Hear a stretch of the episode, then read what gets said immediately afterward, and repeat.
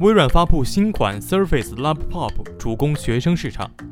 据《华尔街日报》报道，微软周二推出了运行精简版 Windows 操作系统的新款笔记本电脑，希望借这款产品击败竞争对手谷歌和苹果公司。这款造型简约、机身轻薄的笔记本电脑被微软寄予厚望，旨在与苹果的 MacBook Air 相抗衡。据微软公布，这款名为 Surface Laptop 的新产品起价九百九十九美元，有四个颜色可选。在轻薄方面比 Air 更胜一筹，电池续航能力也略强，达到十四点五个小时。Surface 笔记本重一点二五千克，配备四 GB 内存，而类似价格的 MacBook Air 配备了八 GB 内存。微软称，通过限制非 Windows Store 应用，可以杜绝一些程序削弱系统性能，提升电脑的运行速度和电池续航能力。关注科技一分钟，获取更多的科技资讯。